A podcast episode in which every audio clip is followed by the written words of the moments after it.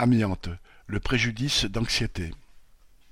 Le préjudice d'anxiété offre la possibilité pour tout salarié ayant été exposé à des produits dangereux, amiante, solvants, etc., générant un risque élevé de développer une pathologie grave, d'agir contre son employeur pour manquement à son obligation de sécurité. Pour cela, il ne faut pas être déjà atteint d'une pathologie liée à ces expositions. Il faut aussi apporter la preuve de l'exposition et de l'anxiété en découlant. Cela n'est pas sans difficulté.